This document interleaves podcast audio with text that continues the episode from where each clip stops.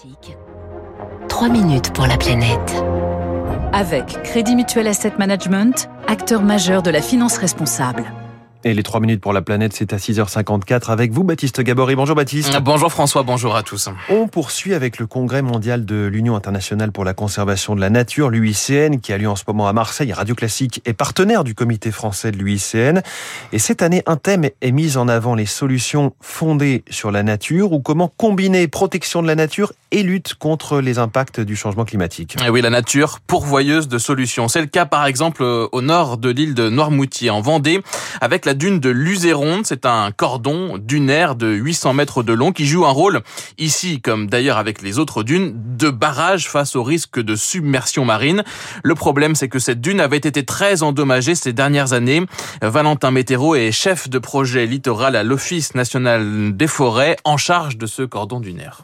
Elle avait été mise à mal par un certain nombre de tempêtes hivernales. C'est de l'érosion marine qui va venir grignoter la dune, hein, qui va faire reculer le trait de côte. En fait, le sable va se retrouver à nu, va se retrouver dévégétalisé, et derrière, l'érosion éolienne prend le relais. La dune, en fait, elle va perdre en épaisseur. Donc, par définition, notre obstacle naturel, il va perdre en efficacité. Les agents de l'ONF ont donc décidé à l'hiver 2019 de reprofiler la dune grâce à une pelleteuse, puis de la consolider avec des techniques de génie écologique. Quand on a des zones de sable nu, on va venir dessus planter de la végétation pour permettre à cette future végétation de capter du sable et donc de réengraisser en sable notre dune. On va aussi mettre des couvertures de branchage qui sont issues des produits de, de coupe en forêt par exemple. Et ces branches mortes, elles vont freiner le vent qui va arriver sur la dune et en fait elles vont forcer, si vous voulez, le vent à déposer son sable sur la dune. L'ONF a planté par exemple de l'oya, c'est une plante qui s'épanouit dans le sable et qui grâce à sa racine et à sa partie aérienne capte le le sable. Une intervention donc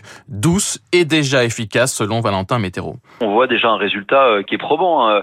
On a une dune euh, qui par endroits s'est bien reconstituée, euh, avec une végétation qui est dynamique et surtout qui capte beaucoup de sable, ce qui était le, notre souhait. Alors ce n'est pas une solution miracle. Hein. À certains endroits, construire des digues reste nécessaire, mais ces solutions fondées sur la nature se développent. On pense également à la restauration des zones humides qui permettent de limiter les inondations. En France, des chercheurs ont travaillé travailler aussi sur des barrages en bois installés le long des rivières qui permettent de revégétaliser et de lutter contre l'érosion. Les mangroves, elles aussi, eh bien, elles permettent de limiter l'impact des cyclones, par exemple.